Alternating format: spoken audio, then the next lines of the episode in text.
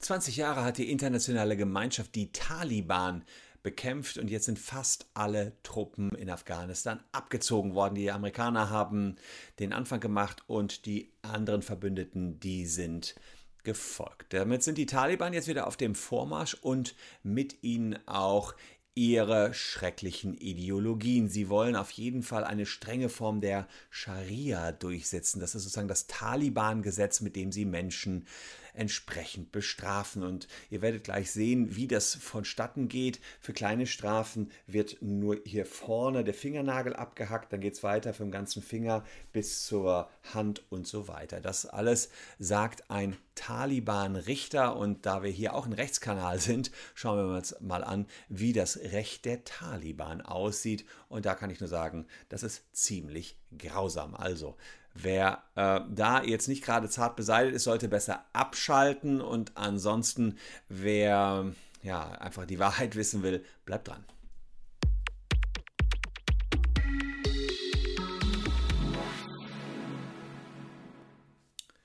Hallo, ich bin Christian Solmecke, Rechtsanwalt und Partner der Kölner Medienrechtskanzlei Wildeborger und Solmecke und lasst gerne ein Abo für diesen Kanal da, wenn euch rechtliche Themen interessieren. Ja, und die Taliban waren hier äh, meines Wissens noch nie Thema, allerdings sicherlich mal einer ihrer Gründer, der Gründer der Al-Qaida-Gruppe Osama bin Laden.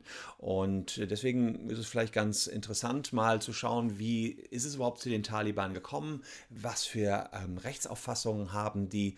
Und es gibt ein interessantes Interview mit einem Taliban-Richter, nach welchen Kriterien trifft der seine Urteile und wie werden die dann vollstreckt. Also die Taliban sind eine deobandisch-islamistische Terrorgruppe, die im, von September 1996 bis Oktober 2001 große Teile Afghanistan beherrschte. Also von 96 bis 2001 waren die da schon mal eine mächtige Truppe. Sie hatten einen eigenen Machtapparat und haben damit eine ziemliche Schreckensherrschaft aufgebaut.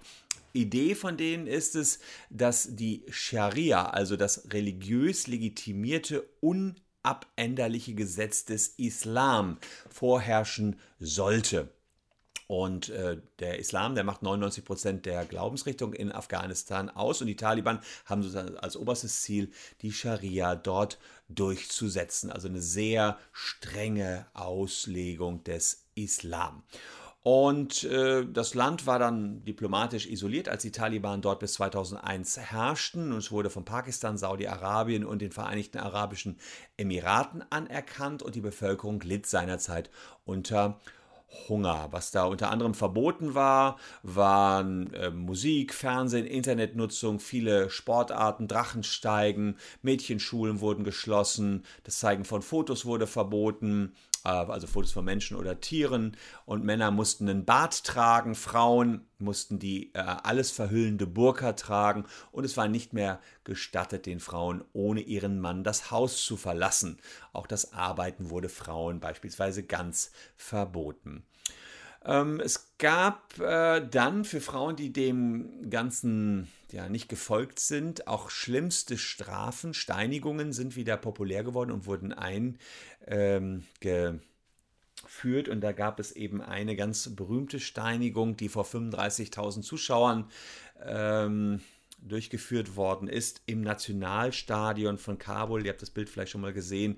Also hier geht es wirklich hinten die ganzen Zuschauer und vorne wird eine Frau hingerichtet und soweit man es erkennen kann, äh, verzieht hier keiner der Betroffenen eine Miene.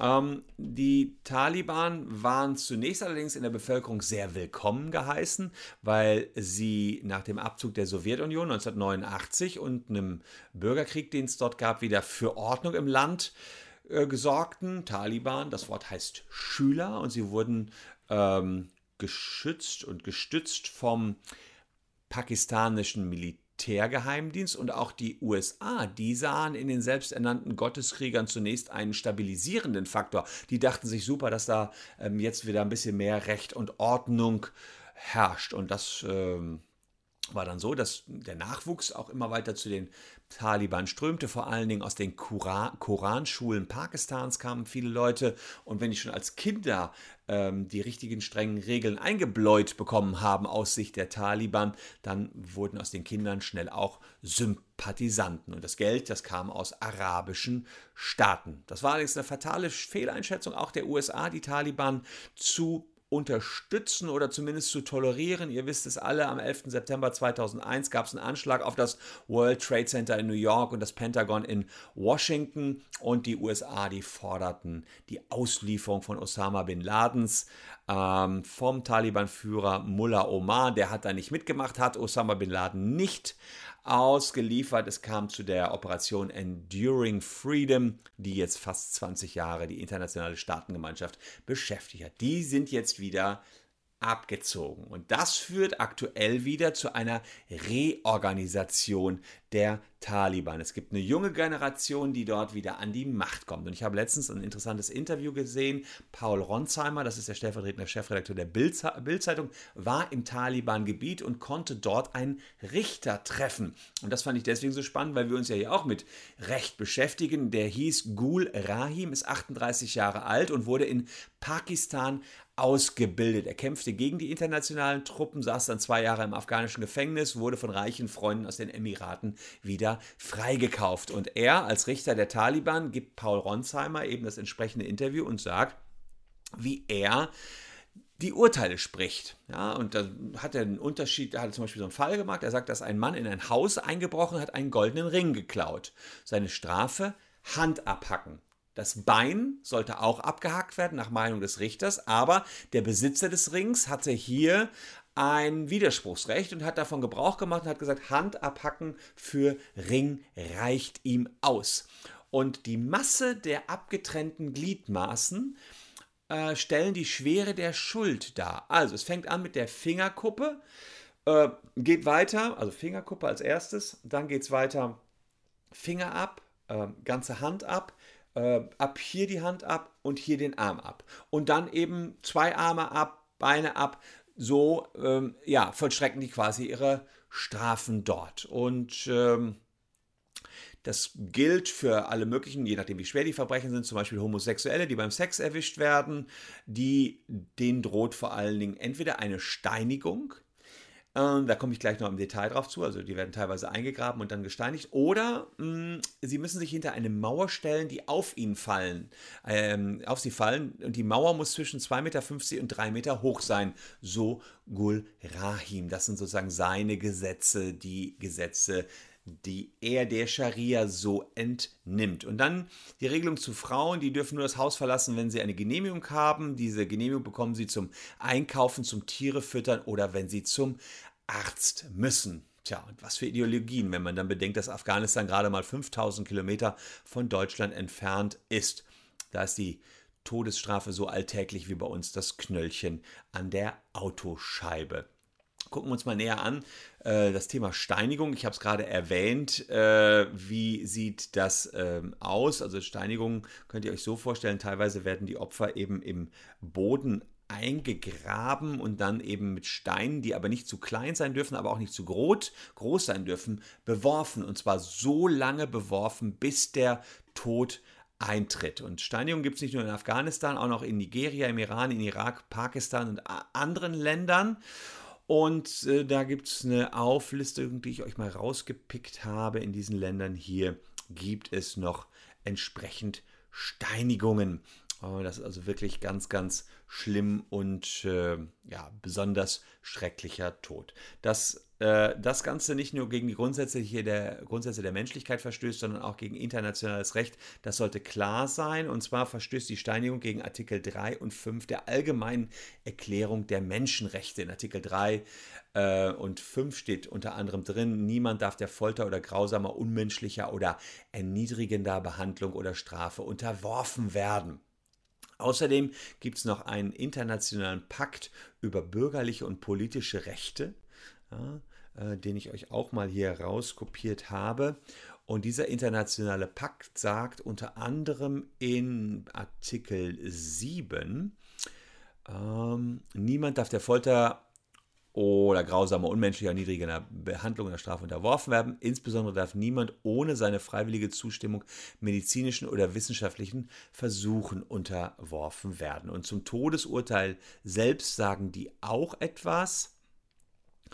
Äh, Artikel 6 Absatz 2, in Staaten, in denen die Todesstrafe nicht abgeschafft worden ist, darf ein Todesurteil nur für schwere Verbrechen aufgrund von Gesetzen verhängt werden, die zur Zeit der Begehung der Tat in Kraft waren, also nicht rückwirkend, das muss man vorher wissen, dass man dafür zum Tode verhängt wird, also kann man sich nicht nachträglich ausdenken, und die den Bestimmungen dieses Paktes und der Konvention über die Verhütung und Bestrafung des Völkermordes nicht widersprechen. Diese Strafe darf nur aufgrund von einem zuständigen Gericht erlassenen rechtskräftigen Urteils verstreckt werden. Und ähm, da geht es also, jeder Verurteilte hat das Recht auf äh, Begnadigung. Die Todesstrafe dafür strafbare Handlungen, die von Jugendlichen unter 18 Jahren begangen werden, äh, worden sind, nicht verhängt werden. Also wer jünger als 18 ist, der darf nicht zum Tode verurteilt werden nach diesem internationalen Pakt und an schwangeren Frauen nicht vollstreckt werden. Sprich, die können auch zum Tode verurteilt werden, da muss aber erst das Kind geboren werden und dann dürfen die auch getötet werden. Immerhin hat sich da die internationale Staatengemeinschaft schon darauf verständigt, dass die Menschen getötet werden dürfen, aber in einem, äh, sagen wir mal, ja, Rahmen, dass es noch halbwegs menschlich bleibt. Steinigung auf jeden Fall zählt nicht dazu. Und diese Anti-Folter-Konvention, naja, die sagt eben, dass Steinigung auf keinen Fall möglich ist. Äh, Steinigungen sind zum Beispiel in Afghanistan möglich, wenn man Ehebruch begeht, dann wird man eingegraben und bekommt so viele Steine an den Kopf, bis man tot ist. Aber wohlgemerkt, die Steine werden vorher ausgesucht, dass sie nicht zu groß sind, dass man möglichst langsam stirbt. Apropos Todesstrafe, wie sieht es in Deutschland aus? Die spielt ehrlicherweise seit Inkrafttreten des äh, Grundgesetzes im Jahr 1949 keine große Rolle mehr. Artikel 102 Grundgesetz ist da ziemlich klar. Hier unser Grundgesetz, Artikel 102, da steht, die Todesstrafe ist abgeschafft.